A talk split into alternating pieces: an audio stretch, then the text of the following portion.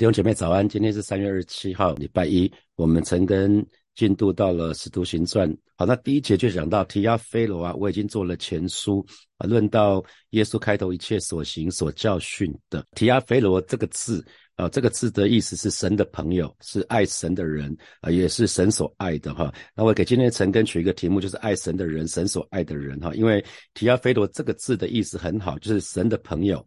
爱神的人，神所爱的人，也是神所宝贝的，神所看重的。呃，我想，呃，听了之后。不知道大家要不要把英文名字通改成提亚菲罗哈？提亚菲罗就是神所宝贝、神所看重、神所爱的，也是爱神的，千万不要哈，不然以后火把通就叫提亚，大家都叫提亚，见面大家就叫提亚，这很奇怪。好，不过这个名字蛮好的，这个提亚菲罗是路加福音还有使徒行传的呃书卷的对象，写作的对象就是为了这个人哈。那我们说提亚菲罗这个名字的意思已经刚刚讲到了，所以这个名字取得实在太好了，所以呃历史地带很多神学。家就认为这个人有可能是一个虚构的人物，那用来代表历史历代的。的基督徒啊，历史历代的信徒，呃，那这个提亚菲罗这个字就是指这个。那当然这样这样的解释也蛮好的哈。那呃，可是我真的相信他是真的有这个人哈。那如果对照路加福音的第一章的第二节到第四节是讲到说提亚菲罗大人呐，那我们知道称称谓对一个人的名称的称呼代表关系哈。那比如说啊，大多数的弟兄姐妹啊，在教会里面看到我。呃，有有一部分人会称呼我为永成牧师哈，那啊有一些弟兄姐妹会称呼我为永成哥，这是教会的标准称呼，都是以以弟兄姐妹相称哈。那后来有的时候就发觉说这个辈分大乱哈。那昨天在跟一个一个医学院的弟兄看到他。我就说，哎，我我称呼范大林长老叫范叔，他们就说范范大林长老，请他们叫他范哥。我说，哎，我年纪比较大了，叫他范叔；你们年纪比较轻的，叫他范哥。哈，有点辈分大乱啊，不知道这个谁比较年长。那那也。教会有些弟兄姐妹，年轻人叫我永成叔叔，啊，叫我永成叔叔的，通常都是我看着他们长大。那我先认识他的父母亲在先，而且跟他父母亲有一些交情，那这些人就会叫我永成叔叔。那我爸，呃，我的我的小孩通常都会叫我爸爸。我的小孩都叫我爸爸，可是有的时候他们会叫我永成叔。啊，他们他们在跟我开玩笑的时候叫我永成叔，那我说待会自己回家，叫我永成叔的，等一下回家的时候我不载你们回家，你们自己回家。啊，礼拜六崇拜的时候，然后那那通常。美玲师母叫我老公，那有的时候他叫我叫我永成哥的时候，说你你要干嘛？你你有什么事情，你赶快说啊！他那那个名称名称代表很多事情哈，名称代表很多事情，所以呃有好几次会提醒那个准备要进入婚姻的准新人哈，或者刚刚结婚的弟兄姐妹要记得，因为很多时候改口改不了，就是对对方的家人的称呼啊，对对结进入婚姻以后就要对对方的家人那个称称谓就要改，要叫爸爸妈妈哈，要要以。对对方的父母亲要以这个这个父母亲相称，那我不知道大家有没有注意到，呃，在路加福音还有使徒行传那个称谓改变了，一开始是讲一开始是讲提提亚菲罗大人，可是到了到了使徒行传讲提亚菲罗哈，所以可以知道说路加已经在前书里面跟提亚菲罗这个人讲了很多的话，彼此之间已经更像朋友了哈，不知道中间有没有机会见面，可是比较像是朋友了，所以第二次再写信给他写写这封书卷的时候就不再称呼。大人了哈，所以你可以看得到称谓有点改变了，称谓有点改变了。那那呃，那个大多数解经家认为说这个那个有有一群解经家说这个是一个虚构的人物，可是大多数的解经家还是认为啊这一卷书卷的作那个受信者应该是一个真实的人物，而且对呢对我们的信仰对我们的信仰是非常非常的感兴趣啊，他他很有兴趣基督教的来龙去脉。他很想知道到底这个信仰的来源是什么，它的经过，他现在的情况是什么。所以以今天来讲的话，就是基督教历史了。这个人对基督教的历史非常非常的有兴趣哈。那他说，提亚菲罗阁下，我在第一卷书里我已经做了前书，所以讲的当然就是路加福音哈。路加福音，那初代教会其实有蛮长的一段时间，就是把路加福音跟使徒行传当做是同一部书的上。级跟下级啊，上册跟下册，一直到第二世纪的中间，才把记录耶稣一生的这个路加福音跟跟其他三卷福音书放在一起。才变成四卷福音书，是在第二世纪的中间的时时间才这样子，然后之后才把使徒行传独立出来，单独放在四卷福音书之后啊，所以有蛮长一段时间，使徒行传跟路加福音是被当做同一卷书卷的上集跟下集。那这边就继续说到喽，论到耶稣开头一切所行所教训的。啊，论到耶耶稣开头一切所行所教训的，那这就是对路加福音做一个总结。那路加福音在讲的是什么？就是从耶稣道成肉身啊，从耶稣啊，从基督的身体还在地上的时间，这是开头，开头是这个。那所行所行当然就是耶稣所作所为，耶稣的行为、行为事迹、神迹，这些都是耶稣所行的。那所教训的当然就是耶稣的话语、耶稣的教导，像路加福音里面。就有其他福音书所没有的什么浪子回头哈，浪子回头只在路加福音看到，这就是耶稣的教训啊，耶稣教教训弟兄姐妹的，所以一切所行所教教训的，有没有注意到主耶稣的事工？他不是只出一张嘴啊，他一定是一定是有有做一些事情，然后才教导，做了一些事情教导，做了一些事情教导，比如说啊，在约翰福音里面就。耶稣行了五饼二鱼神迹之后，耶稣才说什么？我是生命的粮。当这一群人吃了五饼二鱼之后，吃了那个自免费的自助餐之后，他们就很开心，想要来跟随耶稣。所以耶稣就要跟他们，就要跟他们讲这个部分，因为吃是关于民生问题，这是非常非常重要的问题。可是有一群人却为了吃来跟随耶稣，那耶稣才把这个呃这个。这这个这件事情跟以前的天上降下来的马纳连接在一起。他说：“我是生命的粮，他是从天上下来的啊，他是道成肉身的那一位。所以他是先行的五比二鱼，才讲我是生命的粮。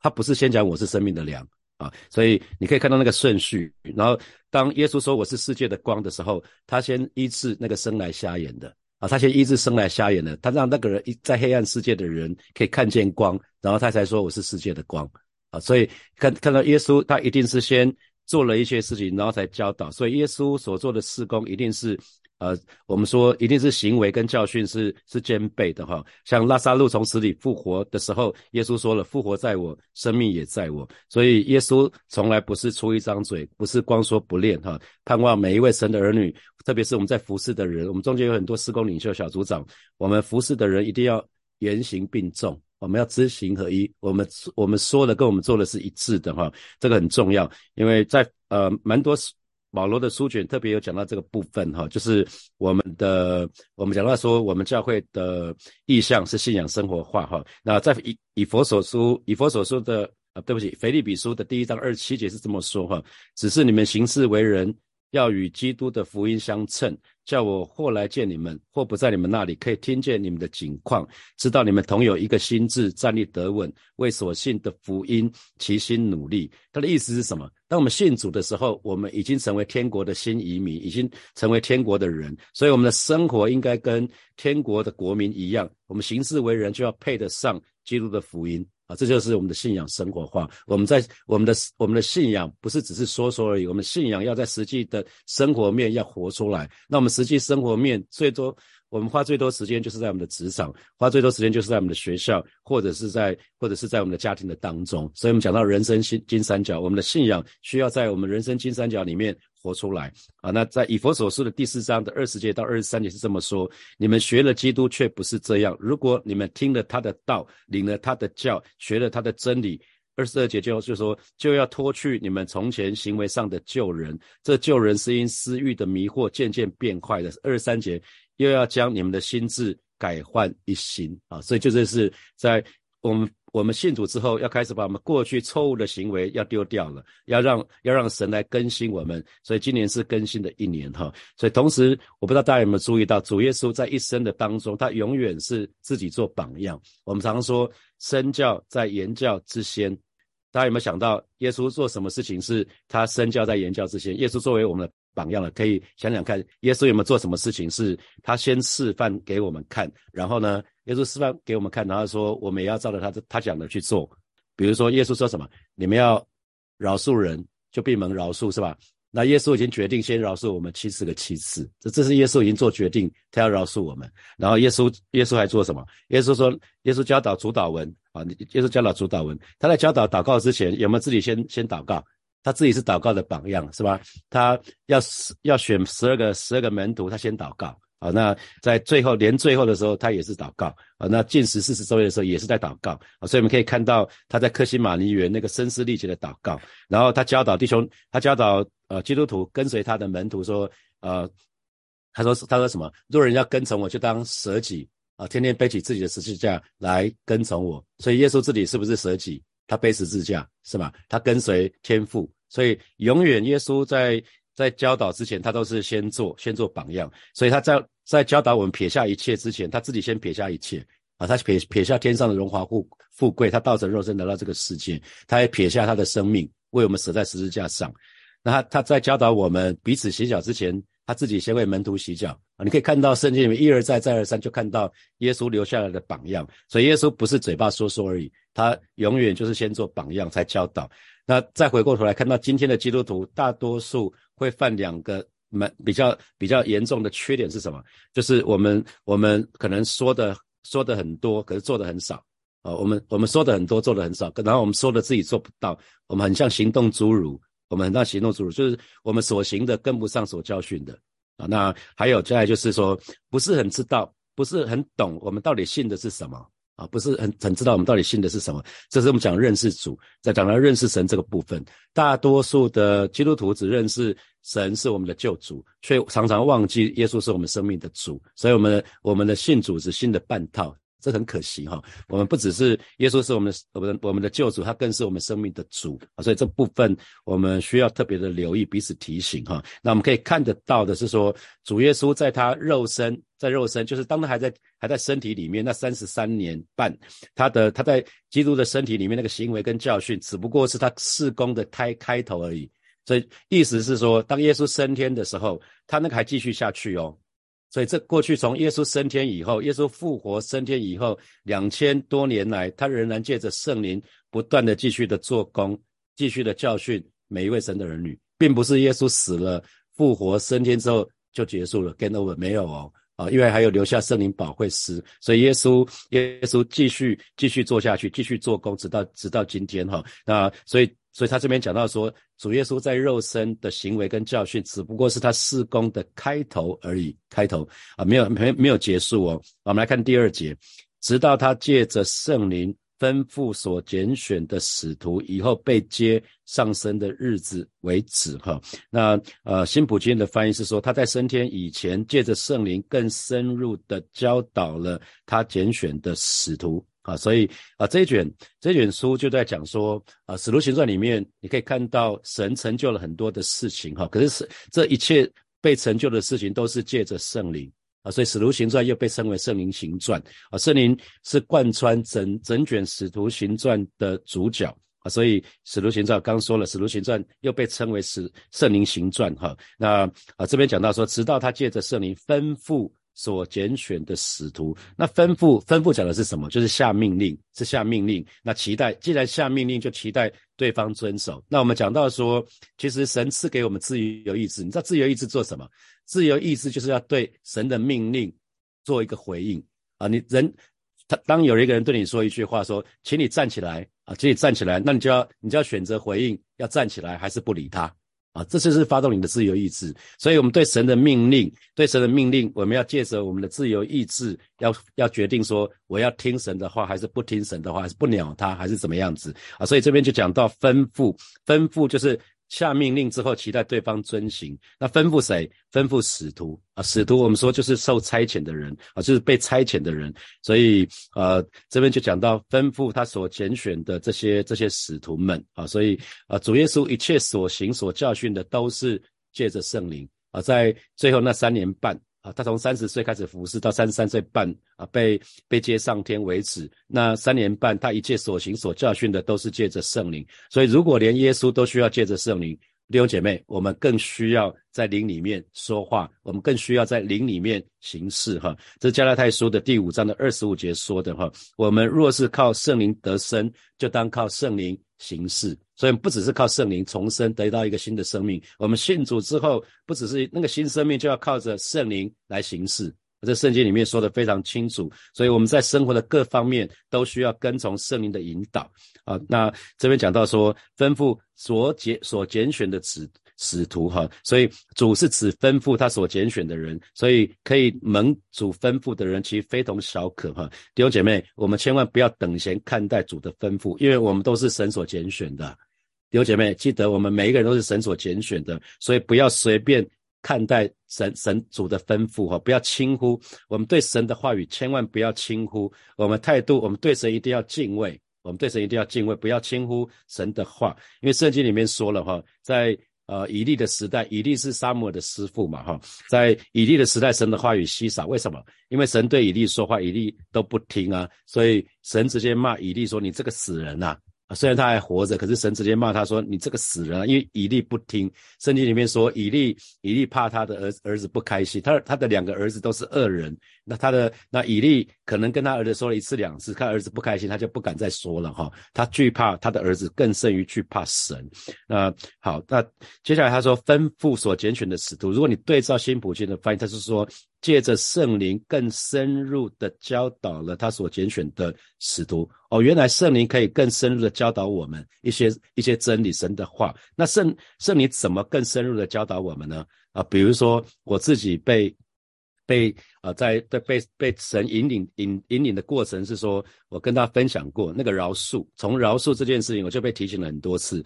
当我当我在经历一个失败的婚姻的时候，信那个时候信主的时候，啊，神神问我说：“你愿意饶恕你的前妻吗？”因为我知道我需要为我的前妻祷告，可是我不大愿意为他祷告。那那你愿意饶恕你的前妻吗？我就说我不想，我不想，因为因为那个。呃，离婚之后我只带了三个孩子，其他都其他东西都没了。那所以我不大想。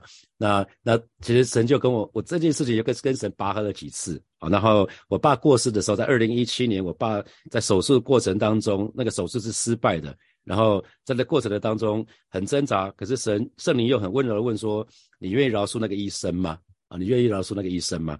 那。当每每次问这个的时候，基本上都很挣扎。其实我都都是不愿意的。可是圣灵怎么更深入的教导我们？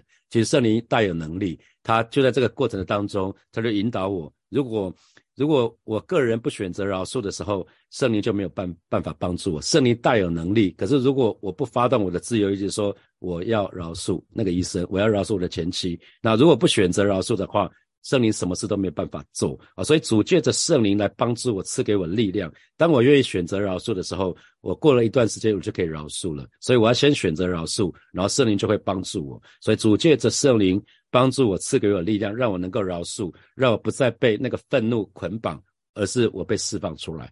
这就是圣灵可以借着圣灵可以更深入的教导我们。所以记得，凡主耶稣所吩咐我们的话，他都期待我们遵守。他都期待我们去做，所以神的话语从来不是参参考而已哈。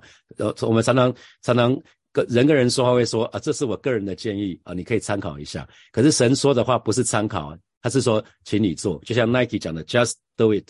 神的命令没得打折扣的，就是照着去做啊。不，他不是告诉你说啊，某某弟兄、某某姐妹，哦，我跟我对你说哈，你最好是这样、这样、这样啊，你不做也没关系。神神不会这样做，神神已经告诉你说，我我请你做什么做什么做什么，所以千万千万记得，神的话语是直到今天是我们基督徒的生活的唯一准则哈，所以不要把神的话语只当做一个道理来聊聊天啊，却无无无意遵行哈。啊，比如说有人会去会在问说，那你觉得十一奉献到底是税前还是税后？然后讲完之后讨论完之后也不采取行动，所以重点是采取行动。啊，重点是采取行动去做神的话。那神神的吩咐，那神的吩咐有大使命。凡我所分，那大使命怎么说？就是你们要去使外面做的门徒，奉父子圣灵的名给他们施洗。凡我所吩咐的，都教导他们遵守，不是吗？哦，凡我所吩咐的，那耶稣所吩咐的，都在四福音书里面很多哈。那好，那再来第二节的最后，我们也讲到说，啊，直到他借着圣灵吩咐所拣选的使徒以后。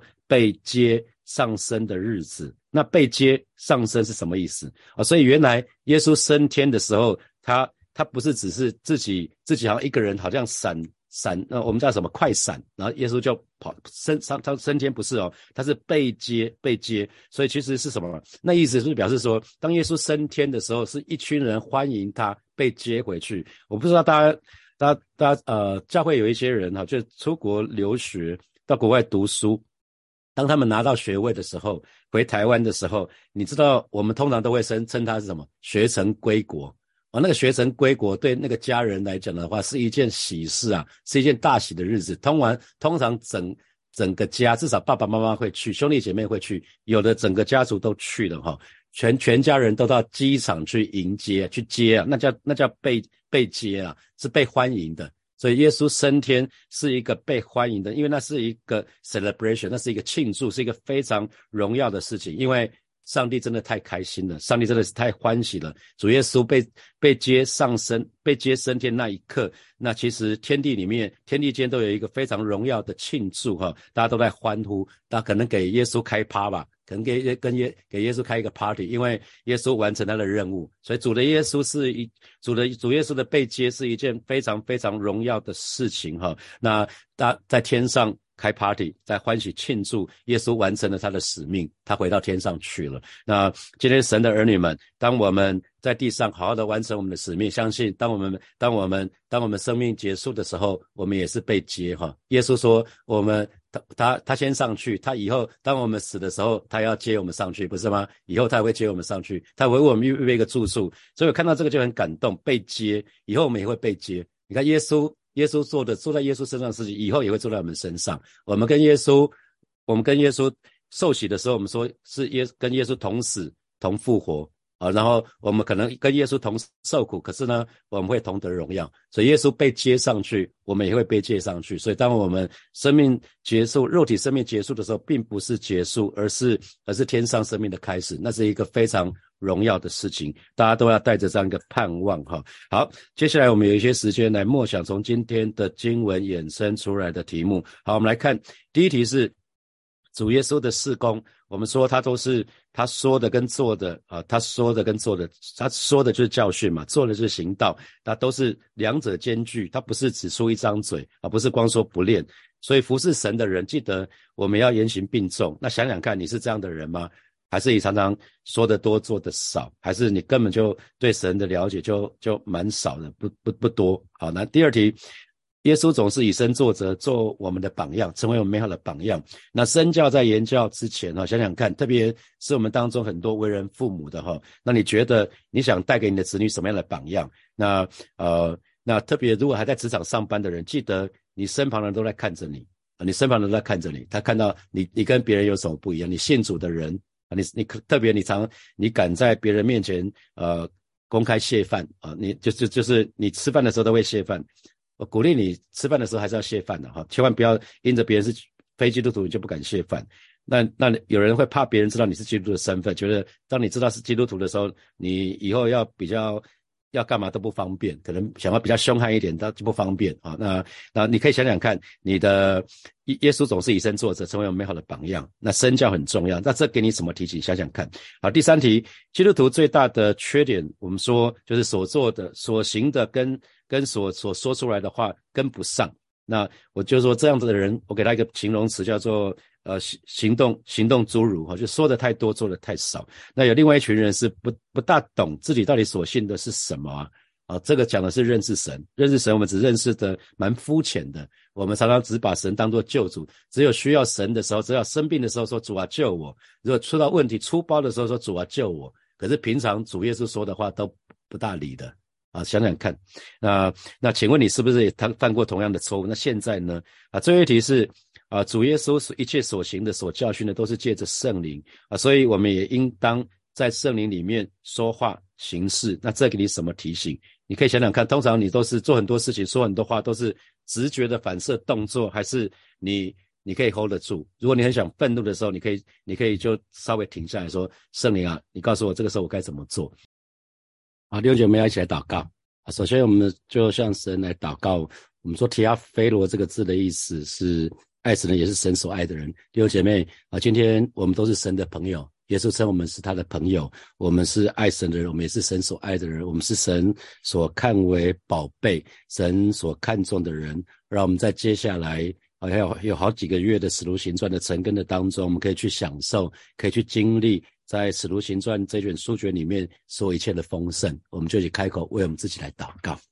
主啊，谢谢你，今天早晨我们要再一次来到你面前，向你来祷告。虽然我们名字不叫提亚菲罗，但是我们很清楚，主啊，你称我们为朋友，我们是你的朋友，我们是爱神的人，我们也是你所爱的人，我们更是你所看为宝贝啊，是你所看重的人啊。所以今天早晨，我们就再一次来到你面前，向你来祷告，让我们在接下来这几个月使徒行传的成根的当中，让我们每一天我们都可以去经历。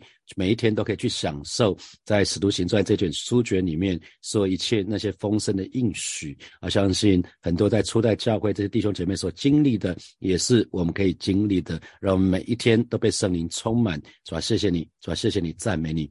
我们要继续来祷告，我们要继续来祷告啊！祷告神，我们刚刚说基督徒常犯的一个错误，就是我们不是很知道我们所认识的神是谁哈。我们就向神祷告，让我们不要做糊里糊涂的基督徒，让我们可以真实的认识神，可以真实的经历神，我们可以认真的看待啊，认识我们的信仰。我们透过神的话语，更多的认识我们的神是怎么样一位神，然后以至于我们愿意宣。宣呃，愿意宣告耶稣是主，我们愿意让神掌权做王在我们生命的当中，我们就去开口为我们自己来祷告。主啊，谢谢你！今天早晨，我们要再一次来到你面前，向你来祷告，让我们在接下来使徒行传的成根的当中，我们更多的认识你，让我们从你的话语里面，可以更多的认识你是怎么样的一位神，让我们可以更认真的看待我们的信仰。啊，是的，主啊，我们不只是接受你成为我们生命的救主，我们更是接受你成为我们生命的主。啊，是的，主啊，我们愿意，我们愿意降服在你的面前，让你掌权作王，在我们生命当中的每一个象限。啊，在我们工作的当。当中，在我们家庭的当中，在我们婚姻的当中，在我们各样人际关系的当中，也在我们经济的当中，是吧？谢谢你带领我们，带领我们不要做糊里糊涂的基督徒。好，是的，主啊，谢谢你，哈利路亚，谢谢主，谢谢主。所以，我们做一个祷告，让我们都能够在我们所在的地方，不管是家庭、职场、学校啊，所到的地方，我们都可以活出我们的信仰，我们可以为主做光做盐。我们一起开口，为我们自己来祷告。对吧？谢谢你，今天早晨我们要再一次来到你面前，向你来祷告，要看待初代教会的这些弟兄姐妹，他们是怎么传福音的。哦，是主啊，让我们都能够在我们所在的地方，不管是家庭，不管是学校，不管是职场啊，任何我们所在之地，我们都可以活出我们的信仰，我们可以为主做光、做盐、做那美好的见证，以至于主啊，每一位神的儿女从我们的身上都可以散发出耶稣的馨香之气。主啊，我们可以吸引人来到你的面前啊，这是我们的祷告。这是我们的呼求，谢谢主耶稣与我们同在，奉耶稣基督的名祷告，阿门，阿门。我们把掌声归给我们的神，哈利路亚。啊，祝福大家有美好的一周哈。那礼拜六开始就是连续假期了，祝福大家在啊这个礼拜的上班的过程当中，每一天都经历神的恩惠。好，我们明天见，拜拜。